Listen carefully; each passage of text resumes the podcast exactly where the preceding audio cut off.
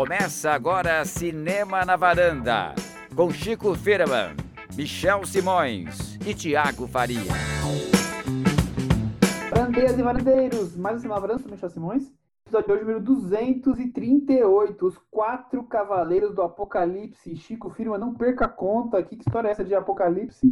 Olha, a gente, assim, estava pensando assim, nós somos quatro, né? Tiago, Cris, Michel e eu. Nós vamos falar de Apocalipse Now, Final Cut e Francis Ford Coppola, então nada melhor do que juntar essas duas coisas. É meio maluco, mas é isso. Além disso, Chico, sim, além disso, nós somos quatro cavaleiros do Apocalipse, vamos falar sobre o Apocalipse Now, mas também somos pessoas com grande coração e vamos falar também do filme O Fundo do Coração, do diretor Francis Ford Coppola. Pois é, vamos então fazer um episódio com dois filmes do, do Francis Ford Coppola, quer dizer, não é todo dia que tem um cineasta que a gente escolhe dois filmes para o mesmo episódio, certo, Cris? Certo, nós vamos aqui hoje desvendar quem é Francis Ford Coppola. Será que ele ainda é um grande cineasta? Será que ele é apenas o pai da Sofia Coppola? Será que ele é parente do Caio Coppola ou apenas tio do Nicolas Cage? Ah, sobretudo tio do Nicolas Cage, sem dúvida. Rapaz, então vamos falar do, rapidamente da carreira dele, mas vamos focar nos dois filmes que a gente vai destacar aqui. Então hoje eu pensei. E, e Michel, está destacando porque o Apocalipse Now, o Final Cut, estreia no Belas Artes à la carte. E o Fundo do Coração tá lá no catálogo do Belas Artes à la carte e também no do MUBI. Então são dois filmes que estão à disposição do nosso público na quarentena. Exatamente. Então foi coincidência, a gente já tinha pensado em fazer o Momento Belas Artes à la carte no Fundo do Coração, e aí quando veio essa novidade do lançamento diretamente na plataforma do, do Alacarte do Final Cut, do Apocalipse Now, a gente falou, juntou útil ao agradável, né? Vamos falar então rapidamente é, de alguma, alguma coisa do Coppola, não sei se ele é um diretor que tem alguma relevância no cinema, 81 anos, ele nasceu em Detroit, ele cresceu em Nova York, é, achei curioso que eu não sabia que ele teve poliomielite com 9 anos e ele ficou um ano praticamente na cama. E ali ele começou a desenvolver essa coisa de criar engenhocas, de criar, de usar criatividade, ele brincava muito com marionete, quer dizer, ele começou a se tornar cineasta dali. Ele foi fazer peças teatrais quando ele cresceu, e depois que ele assistiu Outubro, o filme do, do Sergei Eisenstein, ele falou, não, o negócio é fazer cinema, e foi estudar cinema. É, e aí ele, o primeiro destaque dele foi como roteirista do Patton. O filho, mano, quem é Francis Ford Coppola para você? Eu acho o seguinte, que o que o Coppola é um dos grandes diretores do cinema, de verdade, assim. É, eu acho que é um dos primeiros é, cineastas que o, que o, que o cinéfilo, quando começa a se interessar por cinema, conhece, porque tem muitos clássicos, né? E ele não sai da minha lista de melhores. Eu acho que tem pelo menos quatro filmes dele que sempre estão nas, nos meus, no meu top 100, assim. É, vai e volta o tempo inteiro. Eu acho que é um cineasta fundamental, um dos, um dos grandes fundadores da, da nova geração de cineastas de Hollywood, da nova Hollywood, né? Nos anos 60 para 70. E, enfim, é o cineasta mais, talvez mais básico do, do, do, cinema americano, né? O cara que fez Poderoso Chefão 1 e 2 e fez Apocalipse Now, e ainda fez muitas outras coisas maravilhosas, não era para se ignorar. Eu acho que é um dos cineastas mais fundamentais que nós temos é, megalomaníaco, criativo, inspirado. Ele eu sinto ele como um apaixonado por cinema. Thiago, e você? Sim, e eu assino embaixo de tudo que o Chico falou agora, porque realmente, eu quando penso no, no Coppola, eu penso nas primeiras experiências de, de quem está começando a se apaixonar pelo cinema, né? A pessoa se descobre cinéfilo e já corre para ver Poderoso Chefão e depois para ver Apocalipse Now. O, o Coppola, ele ele virou o símbolo do que seria o grande cinema, né? Eu acho que foi uma, uma feliz coincidência aí no caso, porque ele é tudo isso mesmo. Ele é uma pessoa muito ambiciosa, um cara que ele pega qualquer projeto e acaba encontrando uma maneira de complicar esse projeto, de tornar maior do que era inicialmente. Então, a coincidência feliz foi ele ter se encontrado num período ali, nos anos 70, em que existia um espaço para esse cinema sério, grandes dramas, é, com essas ambições enormes dentro da, de, de Hollywood. Então, os grandes estúdios estavam numa, numa fase de decadência e essa geração nova pegou o bastão com filmes muito ousados e, e grandiosos também. Então, é, É difícil imaginar um Apocalipse Now hoje. O, o, qual seria o equivalente a um Apocalipse Now hoje? Eu não, não consigo imaginar um grande filme, uma superprodução, seria um, um filme de super-herói, um Vingador. Liga da Justiça. Então, Liga da Justiça. Então, não tem, porque a, a, tendência na época era o grande filme dramático para adultos. Então, não é algo que a gente consiga, consiga ver hoje. E o, e o Coppola se sentia bem confortável nesse momento dos anos 70, depois a história foi, foi se revelando de uma maneira diferente para ele. Ele fez, nos anos 70, ele fez quatro filmes. Tem algum outro cineasta que tem na sequência Poderoso Chefão, Conversação, Poderoso Chefão 2, Apocalipse Não na carreira? Então, Michel, não, né? Mas é, o, o, que eu, o que eu vejo é que a gente tem a tendência nossa, no, no, de maneira nenhuma eu quero é, desqualificar nada. Eu sou fã do Coppola, eu era muito fã quando eu era adolescente, foi um dos primeiros diretores que, que eu quis ver tudo, quando eu era muito jovem, tudo. Mas hoje eu consigo contextualizar. Eu acho que também é muito reflexo de uma época. O cinema do Coppola, o cinema do Scorsese, o cinema do, do time, time no cinema. Esse, essa turma ali dos anos 70, até o próprio George Lucas, que foi fazer Star Wars, era possível fazer naquele contexto, era possível ter esses grandes saltos de imaginação, esses grandes projetos que, que acabaram redefinindo o cinema americano como era visto naquela época. Concordo com você, é, eu só destaco porque eu não acho, eu não consigo imaginar um cineasta que conseguiu é, trabalhar com esse nível de, de filmes como ele conseguiu assim, entregar nos anos 70, como ele fez, assim. É, amo vários filmes como de diretores que vocês falaram agora, mas esse quarteto de filmes na sequência, é, ainda mais sabendo como foi fazer o Apocalipse Sinal, é, ninguém tem essa carreira, eu não, eu não, consigo imaginar. Claro que antes e depois a gente vai questionar, principalmente o, o depois, tem muitos altos e baixos por várias razões, inclusive questões financeiras, situações que ele se, se impôs, porque ao mesmo tempo ele é essa coisa megalomaníaca para criar, e também é completamente descontrolado na parte da administrativa, e isso pesou e talvez tenha atrapalhado muito o que vem para ele a partir dos anos 80. Não que ele tenha, ele fez bons filmes depois, mas já muito longe do que ele conseguiu nos anos 70. Vocês acham que isso, de certa forma, não para gente, mas para a imprensa tal, para as pessoas, acaba tirando um pouco do brilho, do destaque da carreira dele, em detrimento a outras carreiras que estão mais frutíferas assim ao, ao longo, que isso acabou. Era melhor ele ter parado antes. Você está querendo falar em, em Scorsese, por exemplo, Cris? É, porque, por exemplo, as pessoas né, continuam tendo né, um respeito pelo Scorsese que eu acho que assim, a, a indústria não reverencia o Coppola do mesmo jeito, né? Mas eu acho tão curioso isso, porque nos anos 70 o Coppola tava, parecia que estava acima de todo mundo. Ele era o, realmente o chefão, né? Ele, ele era o cara que dava as cartas. Ele, ele que era o, o, o líder ali da turma, né? E é curioso como, com o passar do tempo, o Scorsese foi ganhando, talvez por, por persistência e por ter mantido uma regularidade na, na produção, e hoje, talvez, por muita gente, ele é até é visto como um, um diretor mais importante, né? Eu concordo com você. É, não, eu acho que tem uma visão também, porque assim, o, o Scorsese é um, é um professor também, né? Um cara que, que é muito cinéfilo e é muito pesquisador disso. Então, ele sempre está produzindo documentários. Ele fez aquele, aquele documentário enorme sobre o cinema americano lá, que é incrível. É, então, acho que ele cresceu também por outro lado, um lado de, de sei lá, estudioso do cinema. É, então, ele é muito respeitado por isso também. E, e o, o, Scorsese tem uma coisa que dá para você comparar as trajetórias. Como o Coppola ganhou logo dois Oscars de melhor filme nos anos 70, ele meio que ficou num, num, lugar muito confortável da história dele, né? Era um cara, era, era um número um. Esses quatro filmes que o, que o Michel citou, dois dele ganharam o Oscar de melhor filme e os outros dois concorreram a melhor filme. Então, é, era um cara que não tinha o status que não, ninguém tinha naquela época. Com o tempo, eu acho que ele se dedicou a fazer uns projetos um pouco menores e mais arriscados, que, que às vezes saíram do lugar. Mas de vez em quando ele jogava uma, sei lá, uma obra bem é, marcante para a época que foi feita. O Selvagem da Motocicleta foi uma coisa que mais pegou muita gente de surpresa assim. O Drácula, já nos anos 90, também foi assim.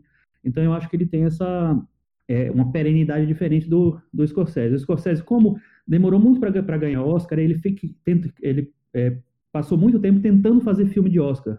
E aí, é, muitos filmes é, que chegavam lá, que eram projetos que ele, que ele precisava realizar esse sonho da vida dele.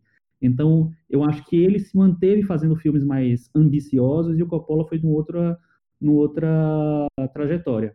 Eu acho que também tem na, no Coppola algo que eu acho é, é, é bem é, fora do comum, porque é um diretor que desde o começo da carreira ele tinha essa ambição de ser um grande autor de cinema. Ele, ele, ele se inspirava é, na novela vague francesa. Ele queria ser, fazer filmes sensíveis, pequenos, sobre relações humanas. Então, os primeiros filmes dele vão, vão bem nessa pegada. É quase como se fosse um cinema indie americano dos anos 90 ali perdido no, no início dos anos 70, né? De alguma maneira, ele era sempre levado para esses projetos grandes e, e, nos projetos grandes ele se saía muito bem. E o Poderoso Chefão foi um exemplo. No início nem acreditavam que ele poderia se sair tão bem naquele projeto, que parecia um projeto, é, enfim, mega, né? Um projeto difícil, que possivelmente não daria certo. E ele se deu muito bem, ele soube levar aquele, aquele mundo de, de produção, aquela produção enorme, e, e se sai muito bem. Mas esse conflito dele em querer ser um diretor que não era grande, grandioso, não era um diretor mega, e sim um diretor mais sutil, introspectivo, esse conflito ele levou para o resto da carreira toda. No final da carreira ele quis abandonar tudo que era grande, tudo que era de estúdio e fazer um, um cinema muito pessoal, muito pequeno, só que parecia que não combinava muito com ele. Então, não sei, eu noto essa, essa, essa ambiguidade no cinema dele, essa, essa tensão entre o que ele queria ser e o que ele fazia de melhor curioso porque ele é como se ele fosse um cineasta que ele ficou tão grande que já não cabia dentro dos próprios projetos que ele depois foi escolhendo fazer ou, ou foi obrigado a fazer por questões financeiras. Quer dizer, ficou, ficou talvez até meio desgonçado desse quesito, porque foi um momento tão grandioso anos 70 que depois ele não conseguiu mais se encontrar com uma carreira, digamos, estável. Então tem, o Chico destacou alguns filmes dele bons, a gente vai falar outros filmes, outro filme bom, mas assim, é muito longe do que ele já tinha feito, de frente do outros nomes, como a, gente, como a Cris levantou, Scorsese, outros nomes, talvez até buscando seu próprio Oscar, mas se você olhar assim, é, são carreiras talvez um pouco mais é, estáveis. É, ele tem altos e baixos, ele tem alguns filmes como, sei lá, Jack, algumas coisas que são para esquecer, né? Que a gente viu o, o, essa fase mais recente, o, aquele velho mundo, o velho velha juventude, né? Eu acho que é, são filmes pra gente desver, sabe? Assim, mas ao mesmo tempo ele faz vida sem rumo, ele faz você vai da motocicleta, é, então ele, ele, claro, ele é um grande cineasta, mas ele talvez não consiga mais caber dentro do que ele quis se tornar. É, eu acho que tem, tem várias coisas aí. A gente vai falar do, do Apocalipse Sinal depois do Fundo do Coração. Esses dois filmes foram filmes que foram problemáticos para ele, né? E, e, ele teve que fazer muito filme, muito projeto, né? tocar muito projeto que ele, na verdade, não, não queria tanto assim, mas ele precisava pagar conta, é, da, de, contas que ficaram desses filmes. E o, então, assim, ele assumiu projetos menores e ele, eu acho também que ele estava no momento de querer projetos menores, é, pelo, sei lá, o tanto que ele foi grande nos anos, nos anos 70. Então, tem, tem vários conflitos aí na, na, na trajetória do Coppola. Mas eu, eu, eu, por exemplo, o Drácula de Bram Stoker é um filme que é muito importante para mim, porque foi o filme que me jogou de vez pro cinema. Eu já tinha já meus, meus, é, meus namoros com cinema, mas quando eu vi aquele filme no cinema, e aquelas imagens, aquela, sabe, aquela maneira é, grandiosa e ao mesmo tempo é, artesanal de, de, de, contar aquela história ali. Eu fiquei completamente apaixonado por, por aquele filme, já vi várias vezes, já eu tenho ele em DVD, VHS não tenho mais porque eu joguei fora, já não é tudo VHS. Mas em DVD, em Blu-ray, em todas as formas eu tenho. E, enfim, eu, e, eu acho que é o, o último grande respiro do Coppola, é, grande diretor. É, depois, os outros projetos realmente são, são projetos menores. Mas eu não sei, eu acho que, que a gente não consegue, também, também não consegue entender o Coppola nos projetos menores, não necessariamente porque são piores, às vezes até são, mas eu acho que principalmente porque a gente sempre espera que o Coppola faça um novo Poderoso Chefão, ou um novo Apocalipse Sinal. E quando você vê um projeto pequeno, que é, sabe, é super é, com, pou, com, poucas ambições ali. Quando ele fez o Tetro, por exemplo, um filme que não parece Coppola. Então, o Coppola que a gente entende, né?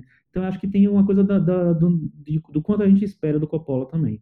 O que é interessante também é no, nesse outro conflito que o Coppola sempre teve com a indústria, né? Ele teve, desde os anos 70, fim dos anos 70, ele tinha essa vontade de se libertar dos estúdios. Então, Apocalipse Now já foi um, uma dificuldade é, o processo ali, a produção do filme, foi, foi muito complicado para ele. E depois do Apocalipse Sinal, ele quis montar o próprio estúdio. Então, ele tinha um plano de, de criar um processo ali de produção que superaria os estúdios tradicionais. E no decorrer da carreira dele, sempre foi uma luta, um, uma guerra pessoal dele contra os estúdios. Ele cedia porque tinha que pagar a conta, mas no fim das contas ele queria fazer projetos totalmente independentes. E essa fase mais recente dele com o Tetro, Velha Juventude, é uma fase em que ele fez filmes muito baratos, porque ele queria ter controle total da produção, que fossem filmes 100% dele. Só discordo num ponto nessa fase mais, mais recente, porque eu acho sim que no fim dos anos 70 ele foi prejudicado pelas expectativas. Apocalipse Sinal, as pessoas esperavam um novo Poderoso Chefão. Na época que foi lançado, o filme foi criticado, dividiu a crítica. Mundo do Coração foi massacrado, porque as pessoas esperavam um novo Poderoso Chefão, um novo Apocalipse Sinal. Enfim, naquela época tinha as, as expectativas eram enormes, mas depois que passou tanto tempo, eu, sinceramente, quando eu fui ver Tetro, eu não estava querendo ver um Apocalipse Sinal, nem um Poderoso Chefão. Eu queria ver aquele filme que eu imaginava que ele estava tentando criar, que era um filme mais introspectivo, pequeno. Aí eu sinto que falta, que ele, que ele não, não, não consegue, não dá conta de, desse do que ele quer ser, que é esse diretor mais filosófico, mais reflexivo. Ele não, não, não nesses filmes menores ele não consegue. Para mim sempre está faltando alguma coisa. Eu acho que ele não é o diretor para esses filmes. Isso eu quis dizer com ele não cabe, sabe? É exatamente isso que você falou, Thiago. Não acho que ele consegue transitar perfeitamente aí. Aí o filme que agrada mais a um, agrada mais o outro, mas na média não, não funciona muito bem. Fala Apocalipse, não? Bom, ele, se eu não me engano, o Francis Ford Coppola fez 26 filmes, esse foi o oitavo dele. Apocalipse Now vem logo a seguir ao Poderoso Chefão 2. Foi altamente, como o Thiago já falou aí, complicada a produção do filme. É, de, é, demorou, para demorar, sei lá, três meses, demorou um ano e meio para ser filmado. Depois de alguns anos, ele entregou o filme ainda incompleto do Festival de Cannes, mesmo sendo ainda sob, em progresso, acabou ganhando a palma de ouro depois da carreira que, que fez aí. Sinopse: Um mergulho na loucura, adaptado do livro O Coração das Trevas, de Joseph Conrad, Tom Willard, Martin Sheen, designado para uma missão impossível: subir um rio durante a Guerra do Vietnã e caçar o Coronel Kurtz. Marlon Brando. No Camboja, que teria abandonado o comando do exército e agia por conta própria. Eu acho assim, eu acho que o, o, o, Coppola, ele consegue um negócio muito, muito louco nessa, nesse filme, que é essa coisa de começar como um filme de guerra, de, de bastidores de guerra e tal, e ir se perdendo num filme, como você falou, um filme de loucura mesmo, de, é, de sensação, sabe? Um filme que vai, vai se revelando cada vez mais introspectivo, mais, é, sei lá, que resgata essa coisa primitiva do homem, é, esses, esses sentimentos ancestrais, é a espiritualidade mesmo. Eu acho um filme que ele vai, ele vai do, do mais prático para o mais espiritual. E é um, para mim, uma jornada muito louca você conseguir fazer isso num filme. É, e eu acho que ele consegue fazer de uma maneira muito assombrosa, com, com diversas imagens marcantes e com, sei lá, algum, várias soluções de, de narrativa que eu acho geniais. Por exemplo, o uso da, do, do The Doors no filme, a maneira como um filme que começa com The End né, do The Doors já é uma já mostra que veio para reverter, né, para subverter as coisas. E para mim é o que o Apocalipse Now faz no filme todo. Tiago, eu estava lendo algumas entrevistas, ele uma entrevista com o diretor de fotografia Vittorio Storaro, que é do, do, do filme, o país, ele fala o seguinte, um quadro de, da imposição de uma cultura sobre a outra e da vontade que os americanos têm de transformar tudo em espetáculo. Ele resume isso com o Apocalipse Now. Você concorda? Inclusive o filme, né, em si. É, não, não sei, é o Apocalipse Sinal foi a, a, história do filme. Acho que criou-se uma lenda urbana em torno do Apocalipse Sinal, porque, porque foi tão difícil de, de, ser feito, envolveu. Tem até um, o documentário sobre a produção do filme, vai estar tá disponível no Belas Artes à la carte também. E é interessante ver esse documentário porque é o Scorsese, é o Scorsese não, o Coppola indo à loucura no, no, durante o filme, porque tudo de ruim e absurdo aconteceu nas filmagens. Teve tufão, teve o Martin Sheen com uma parada cardíaca, teve gente morrendo ali, os extras do filme, teve morte, teve tudo. Foi uma loucura, assim, é, é, eu até acho, assistindo ao filme de novo, já vi várias vezes, mas assistindo ao filme de novo, me parece até que ele conseguiu controlar o caos que foi as filmagens, porque é, ele parecia que ele foi fazer o filme sem ter muita ideia de como ele ia terminar a trama. O roteiro original foi totalmente modificado, tanto que o roteirista detestou quando viu o filme pela primeira vez, porque falou: meu roteiro sumiu. É um pouco embarcar na lenda urbana, querer formar essa ideia muito compacta do que seria o sentido do Apocalipse Now. Eu acho que o próprio Coppola talvez tivesse isso na, na cabeça dele com tanta clareza. O que eu vejo que tem no filme é que a estrutura dele é uma estrutura como se fosse de um filme de aventura, só que é uma descida ao inferno. Então, você tem personagens caminhando, é, se deslocando de um ponto a outro para encontrar um personagem misterioso no final do filme, e nesse trajeto coisas acontecem, né? A obsessão do Coppola com o filme é tão impressionante que foi um trauma na vida dele, em vários aspectos, financeiro e vários outros, mas ele não conseguiu se desvencilhar desse filme. Então, a versão original de 1979, ela tem 2 horas e 27. Ele disse que cortou muita coisa do filme porque ele tinha que tornar o filme um pouco mais palatável. É, o estúdio tinha um acordo financeiro até que se ele não batesse um tal número na bilheteria, ele teria que tirar do bolso dele. Então, ele disse que fez várias concessões para o filme ficar mais palatável em 79. Aí, em 2001, ele fez uma versão de 3 horas e 20, colocando tudo que ele disse que queria ter colocado no filme em 1979. E agora o Final Cut ele fez uma versão intermediária de três horas com o que ele considera ser o que está na medida ali do Apocalipse Now. Então, esse ponto de partida dos personagens até a chegada, você pode colocar o que você quiser ali no meio. Acho que essa é a lição do, do, do Coppola, né? Ele podia ter feito um filme de cinco horas, um filme de dez, um filme de uma hora e meia, porque tem um ponto de partida e um ponto de chegada, e ali no meio tudo pode acontecer. Enfim, eu tem algumas, tem algumas considerações em relação a, a cada versão. Eu go gosto muito da versão original, que marcou minha adolescência. Era um filme que eu sempre colocava nas minhas listas de melhores da minha vida e tudo mais. As outras versões eu não sou tão fã assim, por alguns motivos. Enfim. Mas é um projeto fascinante por si só, por todo pela loucura da feitura do filme e pela maneira como ele leva a gente nesse transe do, da aventura dos personagens, né? Acho que isso ele consegue. Para mim, o que mais me chama atenção é isso. É, ele tá ali criticando em várias formas a guerra do Vietnã, esse mergulho à loucura do personagem, mas a, a própria loucura dele, né? O quanto ele foi sendo, eu vou dizer assim, é, contaminado pelo clima e pelo filme e pelas ideias e pelo, pela incapacidade dele de controlar essas ideias e fazer uma coisa tão gigantesca e demorada e, e megalomaníaca e isso tudo se misturar e tornar esse filme que se tornou. Quer dizer, essa loucura do que o personagem vai cada vez mais mergulhando nesse inferno por enquanto viaja por esse rio, acaba se tornando um road movie rumo ao inferno, né? É, tá, tem muito dele ali, né? Tem total. Eu acho que, que, que ele, é, o caos do filme reflete o caos pessoal dele e o caos pessoal dele reflete o caos do filme. Então tem uma, um jogo de duas, duas vias aí. É, e eu acho que o que eu acho, não sei se o Thiago falou, assim, realmente é um milagre de ter terminado esse filme. É, o, o, documentário o Apocalipse de um Cineasta, que parte de imagens captadas pela mulher dele, né, que fez os bastidores das gravações durante o, durante o filme mesmo, é, e depois é, é formatado por, por dois cineastas, mostra que é um filme que tinha absolutamente tudo e mais alguma coisa para dar errado, mas ele consegue fechar um filme ali. E eu acho que ele consegue fechar um filme que não é só um filme, é um filmaço, é um grande filme, é um grande evento do, da história do cinema. É, desde o do Martin Sheen, que para mim no, o mais maluco não é nem que ele tenha é, conseguido retomar as filmagens depois de um ataque cardíaco, é que ele conseguiu transformar o Martin Sheen num, num bom ator. É, e isso é, numa, num, num, contexto que você tem é, grandes atuações ali, grandes atuações. Assim, eu acho que o Martin Sheen domina o começo do filme, mas aí aparece o Robert Duval, que dá aquele show.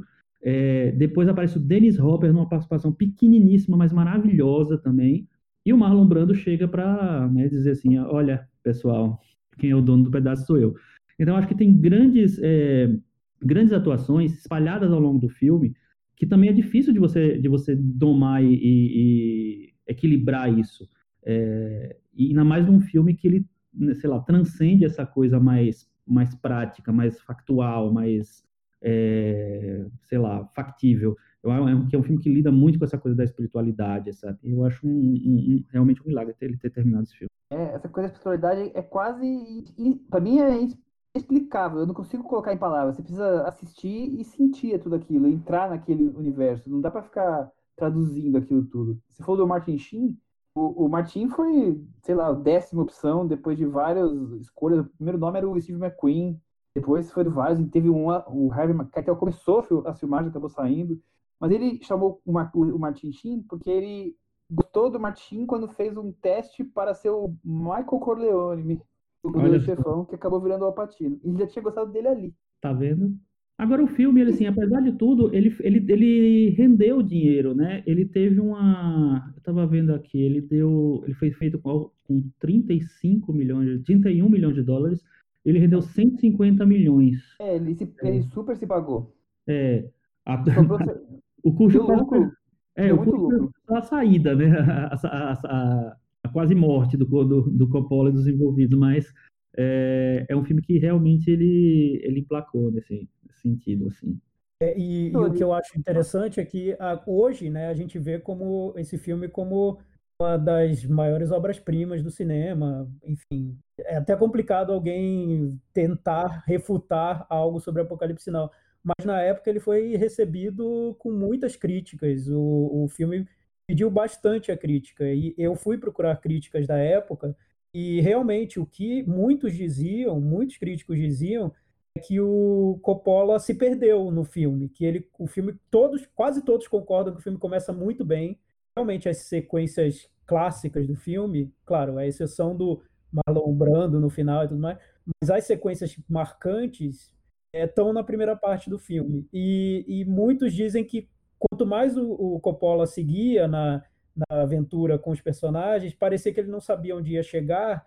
Ele improvisou muito nessa parte final e que e essa parte final para muita gente na época pareceu algo deslocado no filme ou sem muito propósito. Com o tempo, o contrário, né? Hoje é, se tornou um clássico. Tudo que o, o Marlon Brando diz no filme, e revendo agora foi até interessante, porque eu amava esse final, eu achava uma coisa super profunda. Hoje eu nem achei tão profundo assim, mas marcou, assim, legal. Ele, o horror, o horror, tá, todo mundo diz, tá lá. Então, você nota uma, uma além de uma ambição, uma pretensão muito grande do, do Coppola, que na época não foi tão bem recebida. Hoje a gente, como trata como um clássico, tá lá e tá dado, mas como um filme quente, feito na época, ele dividiu. Mas eu acho que tem um filme que não, que não, que não é compreendido mesmo na época. Eu acho que o, tem filme que precisa ser maturado mesmo na, na apreciação. Isso aconteceu com vários filmes, é, com muitos filmes e muitos cineastas. Tiago, não seja esse cinéfilo que vai agora ficar falando mal do final de Apocalipse Now, por favor. Não, eu, eu, não vou falar mal de jeito nenhum do Apocalipse Now. O que, o que eu tô só, só fazendo a comparação, Chico, é que o, o Poderoso Chefão e o Poderoso Chefão 2, eles foram unanimidades absolutas. Não teve ninguém falando mal. Era mas, algo assim. Mas você concorda que, o, que o, o, Você concorda que o Poderoso Chefão e o Poderoso Chefão 2 são filmes mais fáceis de se gostar? Eu acho que o 1 sim, o 2 não tanto. 1 sem dúvida. Eu acho que o 1, o Poderoso Chefão 1, se o critério for simetria, assim, se o critério for aquela beleza clássica de tudo perfeito no seu lugar, é o melhor filme do Coppola, de longe. Uhum. Então, eu acho que é um filme muito perfeito, assim, tá tudo muito claro no filme. A construção do filme é, é, é clássica nesse ponto, assim, de, de você ganhar as recompensas que o filme vai te dar. O 2 eu já acho que é muito mais muito mais complexo. A estrutura do 2 é aquele zigue-zague que ele faz no tempo, não sei, eu, eu não vejo como algo tão simples assim. Talvez porque o 1 um foi tão querido, o 2 teve uma facilidade maior de, de ter sido aceito, mas eu não vejo como um filme tão fácil. Talvez porque ele ele não seguiu só o padrão e fez essa coisa diferente que ele conseguiu manter a surpresa e o interesse de todo mundo, né? É, mas, então, mas as críticas do Apocalipse Sinal, as críticas que ele recebeu, não foram porque era um filme incompreensível nem difícil. Muita gente criticou porque achou pretencioso. Mas pretencioso é, é até hoje, né? É, Como você é, falou no começo, ninguém faria o Apocalipse Sinal hoje. É, mas, mas, mas pretencioso o Poderoso Chefão também é. Mas assim, eu entendo, o Apocalipse Sinal é mais pretencioso em termos de narrativa, de linguagem, em termos de, sei lá, do que ele pretende mesmo, né, de pretensão mesmo, ele é um pouco mais, um grau além, mas é, eu também acho que é um filme que, por exemplo, assim, agora que eu vi o, o Final Cut, é, eu acho que a última vez que eu tinha visto alguma versão do Apocalipse Final foi o Redux no cinema, que foi em 2002 que passou no Brasil. É, então passaram 18 anos. Fazia 18 anos que eu não via Apocalipse Now. Eu já tinha visto a, versão original também, mas faz tempo. É, foi um filme que me voltou completamente todo o, sei lá, eu acho que inclusive mais, porque também eu acho que é um filme que talvez funcione mais com, quando você tem mais experiência de vida, mais experiência de, de cinema, porque ele é um, é um filme que ele, que ele não, não dá coisas muito fáceis para você, né? Ele dá coisas que você precisa pensar, maturar, que você precisa sentir ali direito. E eu acho que isso funciona, é, quanto mais funciona, na verdade, quando você, quanto mais você conhece filmes e conhece e tem experiência de vida mesmo. É, é isso, eu tô querendo dizer que isso funciona pra gente mais velha mesmo. Mas. Você acha, mas... Chico? Você acha mesmo? Porque. Eu acho. O sinal, para mim, é o filme bem de juventude. Eu lembro quando eu era adolescente, eu amei o filme. Eu achei que era um filme muito louco. Você é precoce, Thiago. Não, The Doors, uh, This is the End, a guerra, o horror da guerra, a loucura. Eu não sei, acho que pega bem adolescente. Eu, eu acho, é a impressão que eu tenho. Claro, posso estar totalmente errado. Não, pode e ser, mas... Ao contrário, quando você vai ficando mais velho, esse é o meu ponto, só o meu ponto de vista, porque eu continuo achando o filme maravilhoso, é um dos filmes que marcaram minha vida e tudo mais. Mas quando você vai ficando mais velho, você consegue ver de onde ele está tirando as cartas da manga, sabe? Quando Sim, aparece mas... o Marlon Brando, o discurso do Marlon Brando, eu, sinceramente, eu consegui ver ali porque o filme foi criticado nos anos 70. Porque você vai o filme inteiro esperando o que o personagem do Marlon Brando tem a dizer, e quando ele diz, você fala, ah, tá, beleza. Mas sabe qual então, foi a diferença para mim? Você sabe qual foi a diferença para mim em relação ao Marlon Brando? É que eu não fiquei esperando o discurso dele, mas muito mais a chegada lá e como, é, como ele mostra essa, essa chegada, essa coisa da, daquela mini civilização é, totalmente vivendo numa, sei lá, numa distopia, numa, numa, numa realidade completamente paralela. Então, a maneira como ele apresenta aquilo ali, a cena em que o, o Martin Sheen vai embora dali, eu acho incrível, genial. Então, para mim foi muito menos o discurso, muito mais as outras coisas, que talvez fosse uma coisa que eu, enquanto jovem, adolescente, quando eu vi a primeira vez, eu não, não eu ficasse mais esperando, é, sei lá, o discurso, mesmo os temas, as, a, a, revolta, não sei.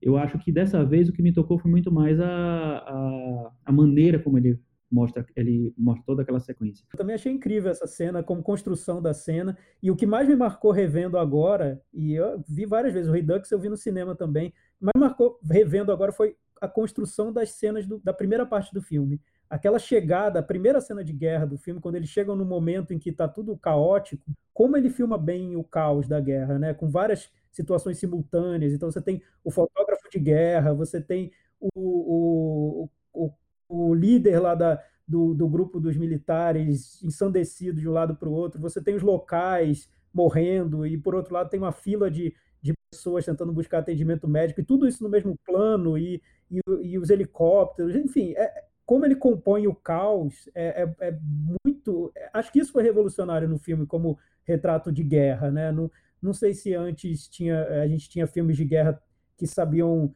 orquestrar o caos como o Coppola fazia. Esse início do filme eu acho perfeito. Porque a gente nunca viu outro filme que conseguiu fazer isso que ele fez, né? Eu acho essa primeira hora, hora, sei lá, uma hora e meia, sei lá quanto tem isso, irrepreensível realmente, todo esse caos reduzido.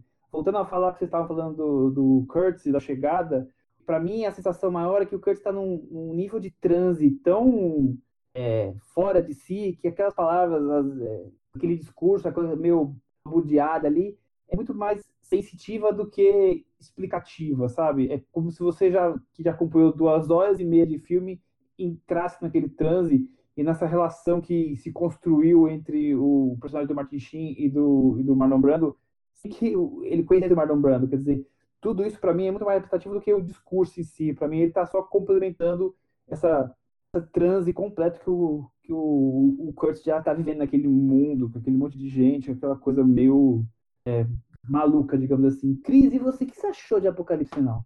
Olha, é, é, um, é um, não é um road movie, né? É um river movie, dizer assim, que é um pouco o que vocês estavam falando, no sentido de que tem um começo e a gente precisa chegar num grande encontro. E a partir daí, esse miolo aí é o que é o ser ou não ser do Coppola, né? É, é o, tudo que ele se degladia é, é como que ele vai apresentar essa coisa que está no meio e que vai culminar nesse encontro com o Kurtz e a expectativa desse encontro, como transformar o que está vindo antes numa coisa que vá conduzir a uma expectativa do, do tamanho correto para esse encontro, né? Da minha parte, eu acho a cena, a cena final, assim, a, a, a sequência final é, apoteótica, assim, a presença do, do Marlon Brando naquela, naquela ausência, naquela escuridão, que depois a gente vai descobrir que não tem nada a ver com. que tem a ver com o estilo de filmagem, mas que tinha um, um problema muito mais mundano, que era tentar esconder que ele não estava muito bem, que o Marlon Brando não estava bem, não estava em forma. É, eu acho que isso funciona a favor do filme. E eu acho que assim, se, se existiu alguma dificuldade de compreender o filme, talvez essa, essa exploração psicológica, essa loucura, não tenha sido vista com bons olhos, né? Nesse sentido, talvez um pouco do que o Chico estava falando, o Poderoso Chefão, ele é mais linear mesmo, assim, o, o, o que ele quer tá lá mostrado na tela, né? Essa daí, é, o Apocalipse Sinal faz uma investigação de, dessa, dessa questão da adoração, da, da, da questão do culto, da religiosidade, da espiritualidade, que, que é maluca, né? Então eu acho que isso também traz um, algo mais complexo para esse filme, né? É, eu acho também. Eu acho que é um outro, outro é um, é um mesmo tipo de cinema, mas de um outro jeito. Eu acho que ele, sei lá, amplia algumas questões, ele vai se arrisca mais nessa coisa. É, eu concordo totalmente com, com, com você, Cris, e com o, o Thiago acho que falou isso também é, em relação ao Poderoso Chefão. É um filme muito calculado e ele é muito bem calculado, porque, porque assim, é um, calcula, é um calculado que não me incomoda em nada. É um filme que tem, no mínimo, 10 cenas que eu acho obras-primas, 10 cenas. É, não consigo ver muitos filmes que tenham 10 cenas inteiras que sejam obras-primas. O, o Poderoso Chefão tem. Nesse filme, acho que tem, talvez tenha tantas assim, é porque são muitas horas aí a pessoa se perde um pouco. Mas como é, a unidade é muito mais solta, o, apesar de ter uma, uma linha dorsal, né, que é o rio, inclusive, é, a, a, sei lá, nada é muito conciso no filme, tudo é meio aberto, e inclusive nas, nas versões maiores se abre mais ainda. E eu acho que isso daí é o, é o grande risco que o Coppola, que o Coppola é, assume, é de, de não trabalhar na, no, só no planejado, é, tudo bem que ele não conseguiu mesmo controlar necessariamente várias coisas, talvez ele quisesse controlar tudo, mas ele não conseguiu. E, eu, e quando ele sai, sai, quando o filme sai da, da casinha, eu acho que tem alguns dos melhores momentos do filme, para mim. A Cris falando sobre, sobre esse lado do, da parte final do filme, que mostra religiosidade, uma seita e tudo. É, é algo que nessa revisão agora, só que para mim caiu a ficha de como é algo americano, né? Porque o filme, né, eu não tinha sacado que, nas outras vezes que eu vi, que tem um trecho do filme que um, um dos soldados recebe o, uma correspondência de casa com uma reportagem sobre o Charles Manson, mostrando, olha, o que aconteceu lá nos Estados Unidos. O Charles Manson, líder de uma seita. Isso no filme está bem marcado. O, o Coppola fez várias fez essas três versões do Apocalipse Now. Ele poderia ter tirado essa cena em alguma delas, e não, tá lá. E eu acho que foi importante para ele ter colocado isso no filme, porque tinha algo. Era, era um, essa, esse culto em torno desse personagem do, do Marlon Brando reflete muito também do espírito da época dos Estados Unidos, né? Um país que, ao mesmo tempo que estava em guerra no Vietnã, dentro do país existia esse, essa atração pelo culto, por essas figuras é, carismáticas que lideravam seitas e que, e que era algo quase é, quase transcendental, porque é movida a muita droga e tudo mais. Então, é, eu, talvez o Coppola esteja se aprofundando na selva para falar sobre algo muito americano. Eu, é, foi o que eu notei nessa revisão. Eu acho que ele dialoga muito com, com a sociedade americana daquela época, né? Mesmo que não claramente, como você acabou de fazer uma leitura, acho que tem vários pontos que ele consegue fazer esse tipo de, de situação. Quer dizer, você ir para o meio. Outra, outra, outra coisa, você ir para o meio da guerra, as bombas explodindo, você querer surfar dizer, você querer impor o, uma cultura americana no meio do caos completo, além de mostrar e, e, a e sandice, é essa coisa de você querer sobrepor a sua cultura, a sua vontade em cima da própria vontade de quem está lá, né? É, e, não, e nem, nem impor, né? Você está vivendo a sua cultura, né? E só em outro lugar, né? Numa outra, num outro ambiente. Isso, a, a cena dos, dos, dos surfistas, claro, é virou algo emblemático mesmo, porque é, é, é incrível, né? Hum. É, parece, parece um filme de fantasia quase, né? Vai, vai, hum. vai se descolando da realidade. E Esse Bill é, Ted, né? É, mas mas eu, eu, eu, vejo de uma outra forma. Eu, eu entendo isso aí, eu até concordo, acho que tem isso sim de, de, de querer impor cultura e tal, mas eu acho também uma maneira dos personagens de é, se, se naquele, no meio daquela coisa totalmente sem referência de nada, você encontrar uma referência de casa você voltar para uma coisa que é que é sua, que é, sabe, de identificação. Então, acho que tem uma coisa de você meio que, no meio daquele caos, você achar um pé no chão. O pé no chão, no caso, é, é, é um pé no, no surf, né? Vamos dizer assim, um pé na prancha. Mas é, eu acho que tem um pouco disso, de, de no, no, meio do caos, você conseguir encontrar alguma coisa que te coloque, de, devolva o sentimento de casa, de alguma maneira. E, e, eu acho que o Coppola mostrava sentimentos que o cinema. É difícil que o cinema retrate quando o tema é guerra, né? Por exemplo, a excitação que aqueles soldados têm em alguns momentos de guerra, não na segunda metade do filme, mas no início, em alguns momentos parece que eles estão indo para o momento mais, pra, mais divertido da vida deles, né? Tem, vão surfar, vão ver a apresentação das coelhinhas da Playboy. Então, tem uma, um entusiasmo de guerra que, que acho que poucos filmes mostram, né? Geralmente o filme de guerra, e esse filme também é um filme que, que vai denunciar o que a guerra tem de terrível, como todos praticamente, mas a maioria só mostra o, o inferno, né? Não mostra que o, os próprios soldados, às vezes, é, se, se empolgam com aquilo, se entusiasmam né? com, com, com a situação. O próprio personagem do Martin Sheen, no início do filme, ele parece que se ele não voltar para o Vietnã, ele não, não, não vai conseguir seguir vivendo. É, vira, vira motivação para eles. É, o, o, Martin Sheen tem uma cena, eu falei que eu falei, coitado, que ele é, não é bom ator, mas na verdade ele tem os seus, os seus momentos e, e aquele início, aquela cena dele, do delírio dele no quarto, eu acho muito boa. Acho um, um, uma cena fortíssima e eu acho que ele está muito bem na cena. É, ele vinha do filme do Terence Malick, né? Ele vinha do, do Terra de Ninguém, né? Onde, na verdade, quem brilhou foi a Cissy Spacek, mas tudo bem. mas, mas não sei, eu, eu, eu acho que é um filme que ele tem, ele vai para tanto, tem tantos potenciais, ele explora tanto todos esses potenciais, que para mim é um filme que ele se mantém muito vivo até hoje, assim, muito vivo. Eu, eu assisti, vou confessar, assisti com um pouco de preguiça, assim, ah, meu Deus, vou ver esse filme de novo, mas por três horas, beleza, vamos lá, né? Putz, eu adorei o filme, ver de novo, adorei, e, sabe, e para mim só reforçou o meu, meu amor sobre, pro filme, pelo filme. Eu, na próxima lista ele vai estar mais um pouquinho em cima na, nas posições lá. eu, eu, só tenho, eu, eu, também adoro o filme, enfim, eu só tenho uma, uma ressalva a fazer sobre essa versão nova e, enfim, não tem como fugir porque vai ser a versão que até os nossos, nossos ouvintes vão assistir e que o, o Coppola fez para comemorar os 40 anos de filme, estreou no Festival de Tribeca do ano passado, e na verdade ele queria ter feito uma, uma restauração de som e imagem para deixar aquele filme tinindo na sala de cinema, mas aproveitou já que ia fazer isso, vamos mexer mais um pouquinho aqui no filme e bagunçar um pouco a montagem para incluir cenas que eu queria ter incluído e que eu não não estava lá no início, não estavam lá no início. O que eu acho é o seguinte, eu, para mim, o primeiro Apocalipse Sinal, de 2 horas e 20, ainda é o filme. Eu não colocaria nada ali. Para mim, é o filme. Tá tudo lá, tá, é certinho. O, o, o ritmo dele, a descida ao inferno, tá muito bem construída. Você consegue perceber passo a passo o que está acontecendo com aqueles soldados.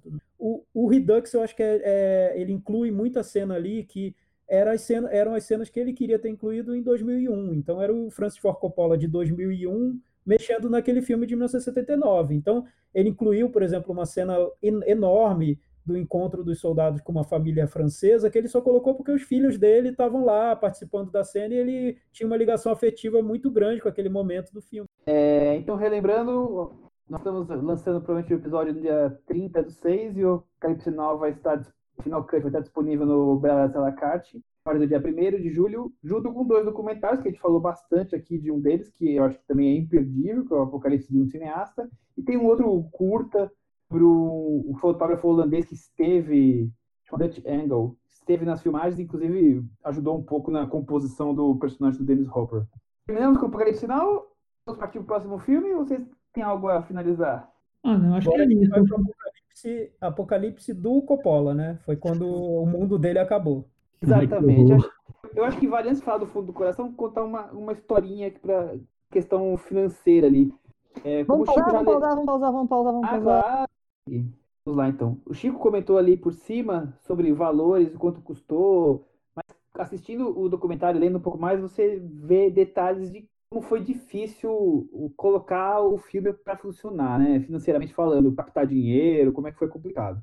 Mais curiosidade, vai ver o documentário, vai, vai ler e vai saber mais detalhes.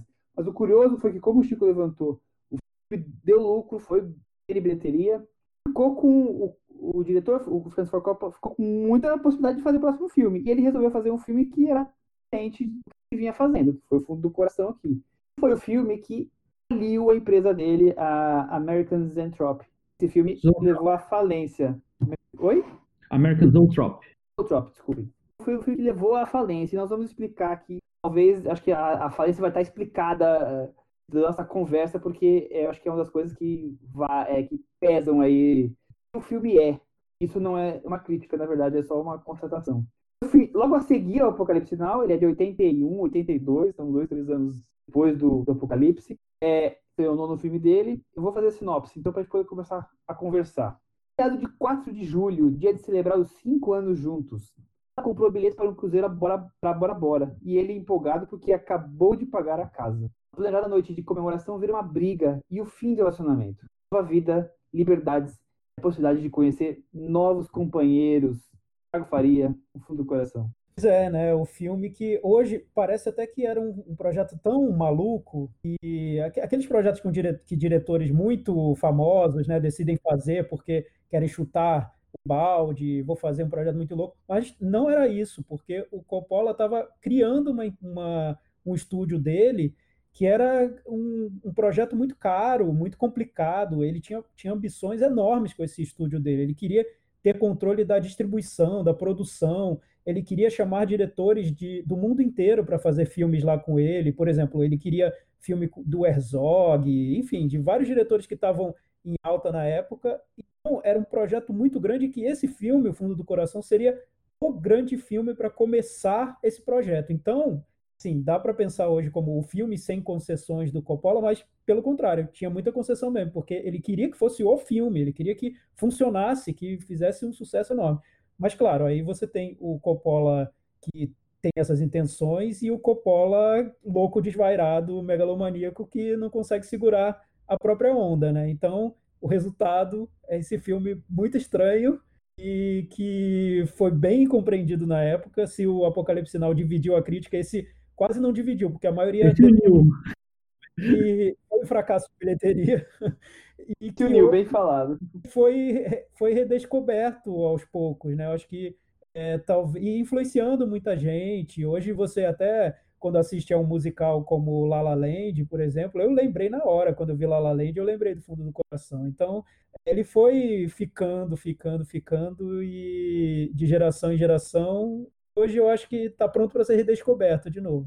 É, o, o... Chico, ele representa Las Vegas, né? Ele resolveu fazer, filmar Las Vegas todas em estúdio, então é tudo criado em estúdio. Por isso que ficou um dos motivos que ficou caro, ficou. Não, é... o, filme ia, ia, custar 2 milhões de dólares, terminou saindo por 26 milhões.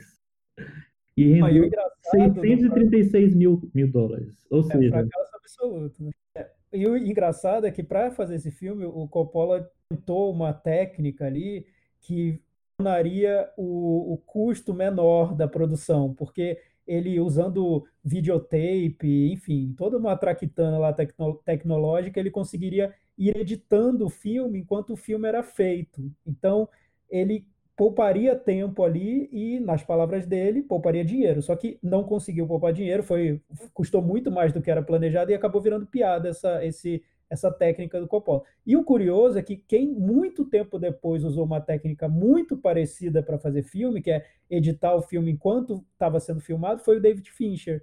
Millennium, Os Homens que Não Amavam as Mulheres. Ele fez isso nas filmagens e ficou perfeito, né? O Fincher levou a técnica à perfeição, mas o Coppola já estava tentando fazer isso lá atrás. É, mas eu acho que a, a grande questão do, do Fundo do Coração é que é um filme que ele quer se arriscar tanto, né? Assim, se você levar em conta o, sei lá, a, a, as distorções de, de é, gênero, de formato, de tudo que ele, que ele faz aqui nesse filme, ele é o filme mais ousado do Coppola. Porque é um filme assim, primeiro que ele tem essa coisa de ser, como o Michel falou, filmado todo em estúdio.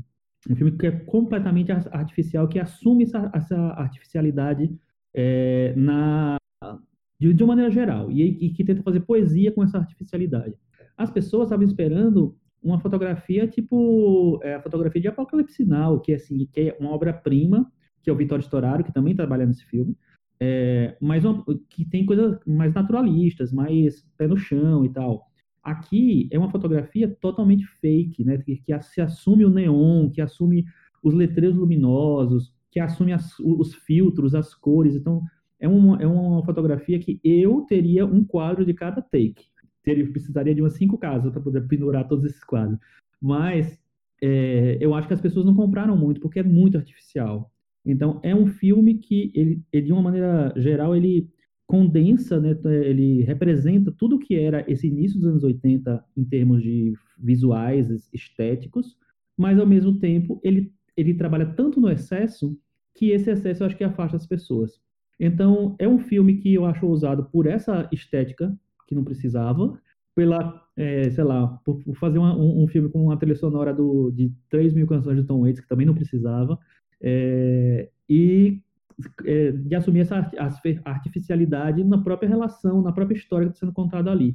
Eu acho que é um filme que não tem uma, não tem uma química muito boa entre o casal principal, que é o Frederick Forrest e a Terry Garr, mas, para mim, ele funciona por outro, justamente por isso, porque ele é, ele é um, um, sei lá, é como se fosse um romance clássico virado pelo avesso. E, enfim, é, é isso, por isso que eu gosto do filme. é um conto de fadas kit, né? Essa coisa do extravagante, do visual, das cores.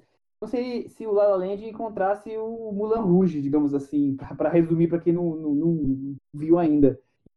Imagino que quem estava esperando, depois daqueles filmes que ele em sequência, ele entrega esse filme, foi um, uma surpresa arrebatadora, né? Acho que ninguém um esperava. É um choque total. E acho que até hoje ele já não, não seria por todas as plateias, acho que muito mais do que naquela época. Mas naquela época, essa coisa extravagante, essa coisa sonhadora, é, é, são delírios, né? Então é até curioso, o personagem, eu esqueci o nome do, do ator, você falou agora. Frederick Forrest. É, então ele, ele imagina, se encontra com a, com a, com a nova namorada e é, que, que, trabalha no circo e é coisa onírica, e ela lá com, aquele garçom que é o Raul Júlia que, que acha que é um astro, tudo como se fossem sonhos, como se fossem dois personagens idealizados por eles a completar o que eles não tinham quando viviam juntos. Ao mesmo tempo, eles sentem falta deles, quer dizer, tudo isso muito louco junto, misturado, e fica, fica muito bom no filme, muito bom na entrega final. Se você é, olha separado, eu... a coisa extravagante é chocante, né? É, não, exatamente, assim, o que eu acho, a, a namorada que você não falou é a Natasha Kinski no, na, na, no auge da beleza, assim, tá? Acho que ela tá mais bonita do que em qualquer momento da carreira dela ali, naquele filme. E, ela é fotografada para estar tá esplendorosa, assim.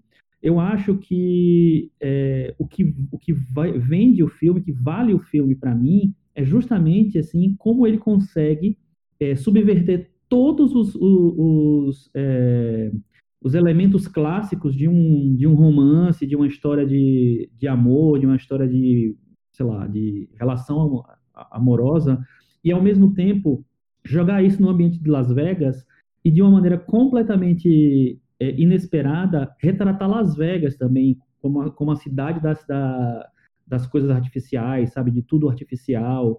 É, e eu acho que isso ele retrata de uma maneira muito muito exagerada e é isso que afasta as pessoas algumas pessoas, vamos dizer assim. Eu gosto muito da maneira como ele retrata. Eu acho que é um filme que ele me, me convence pelo que ele não, justamente porque ele, porque ele não convence as pessoas, porque é um filme que eu acho que é, é muito autoral. Talvez seja o filme mais autoral do Coppola, se brincar. E tem também, Thiago, a questão da narrativa e a montagem meio quebradas, né? as imagens sobrepostas. Ele está ali criando, inovando de todos os lados. Né? Eu acho que a grande ambição dele nesse filme é formal mesmo, né? Ele quis fazer aquela fantasia romântica que, que só o cinema pode mostrar, né? E que talvez leve até ao início do cinema, porque é tudo é, é tudo muito. Parece até que ele está fazendo uma, uma montagem com, com figuras de papel, né? Parece que ele está recortando e colando as cenas e, e tudo isso para ele me parece ser muito mais importante que a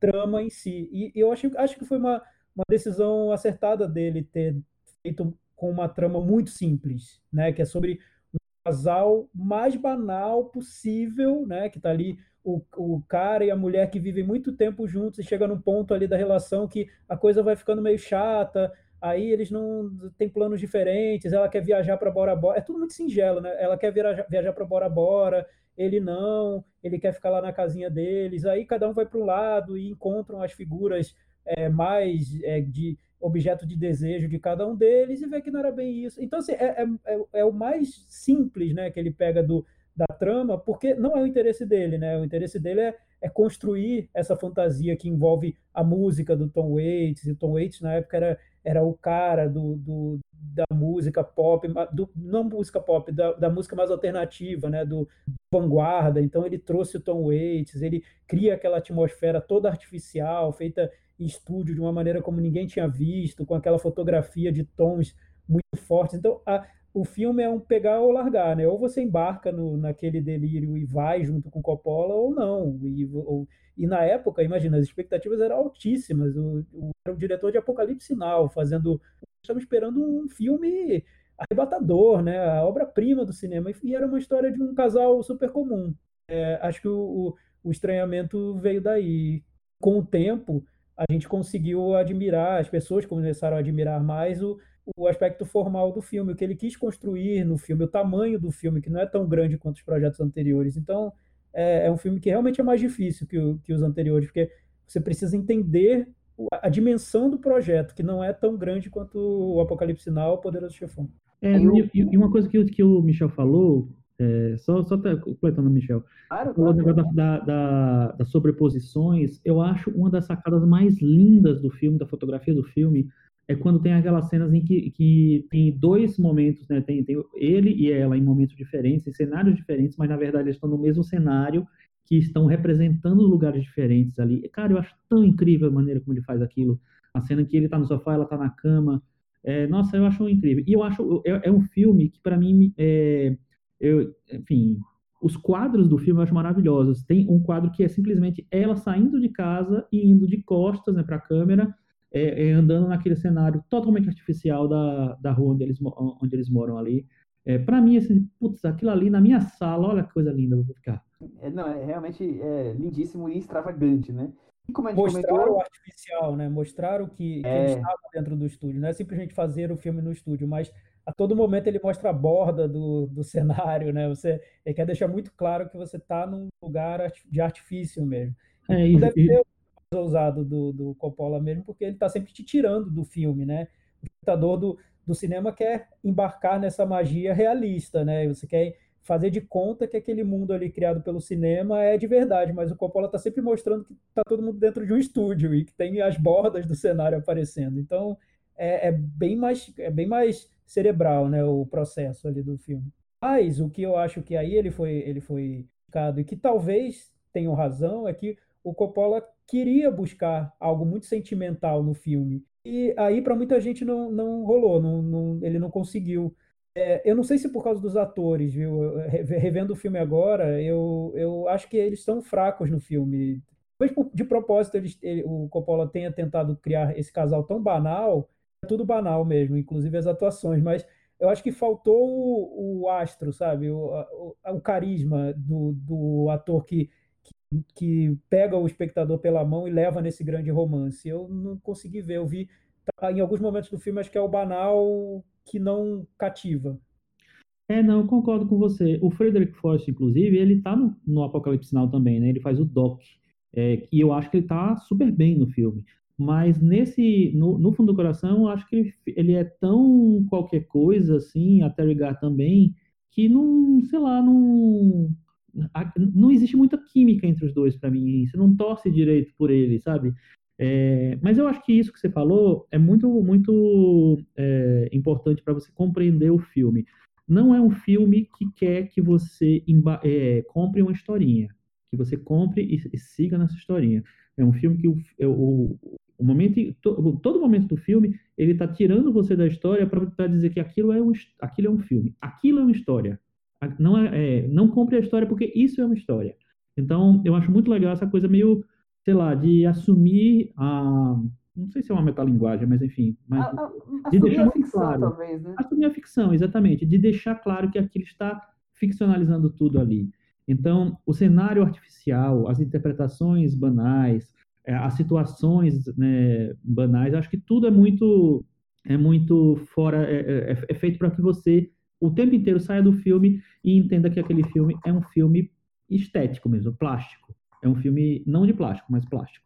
Para mim, ele pega a coisa mais é, é, comum no cinema, que é uma história de amor, e fala: vou contar uma história de amor, mas eu não estou preocupado com história de amor. Eu, eu quero ficar com o visual, com o que vocês vão olhar. É um filme para vocês olharem, não precisa ficar acompanhando é, quem fica com quem, quem falou para quem isso. Pouco importa. Para mim, o, que eu vou construir aqui ó, é a montagem, é a sobreposição de imagens, é as cores, é o cenário, é o, o todo, né? Para mim fica muito claro isso, a, a concepção dele. Uhum. Vamos encerrar o papo com essa dupla de filmes do Francis Ford Coppola? É, só lembrando né, que o filme está no, no Belas Artes à la carte e está no MUBI também, o Thiago lembrou. Então, dá para assistir bastante o filme, bastante é ótimo, né?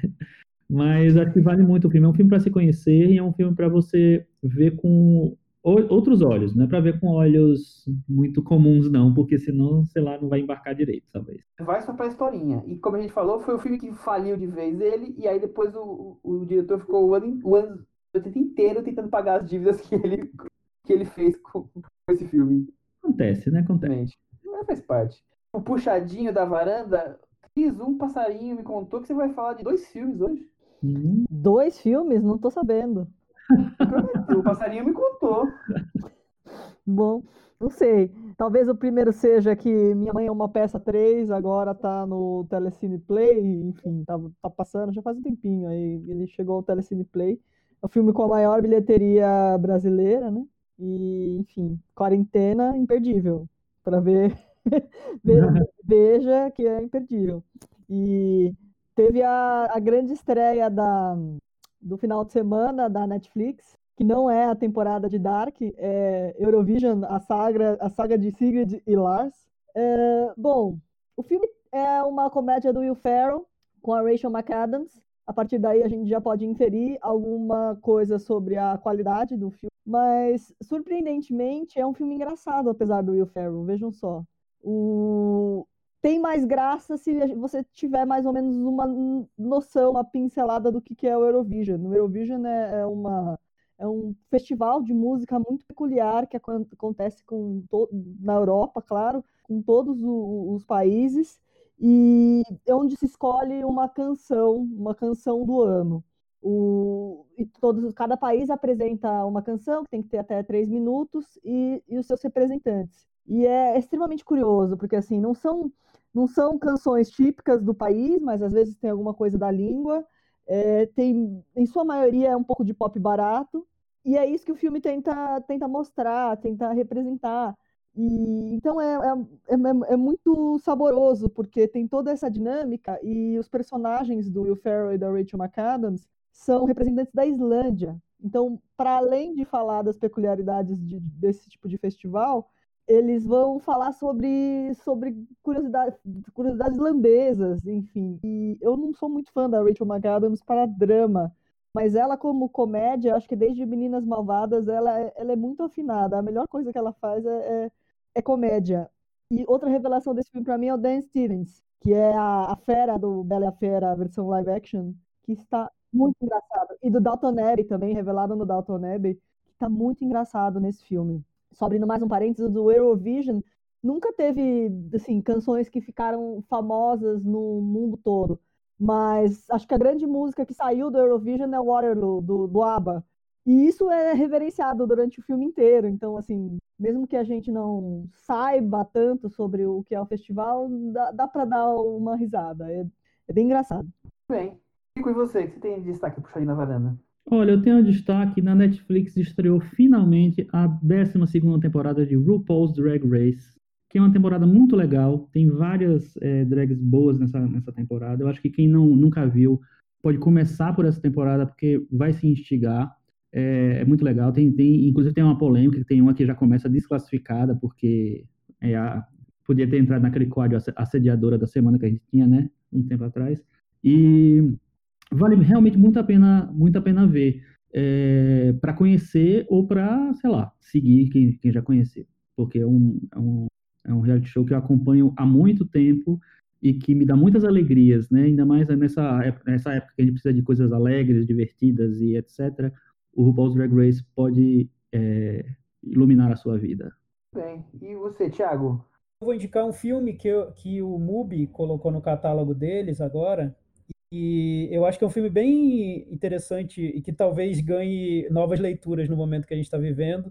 É o Paixão Selvagem, o filme de estreia do Serge Gainsbourg, que é o compositor, é, provocador francês, que nesse filme, em 1976, é, o filme, o nome do filme é, é, um, é, talvez a música mais conhecida do, do Gainsbourg, o Je t'aime mon plus. Eu, eu não vou cantar porque seria ridículo cantar essa música, enfim, são vários gemidos no, uma trilha meio sensual, enfim.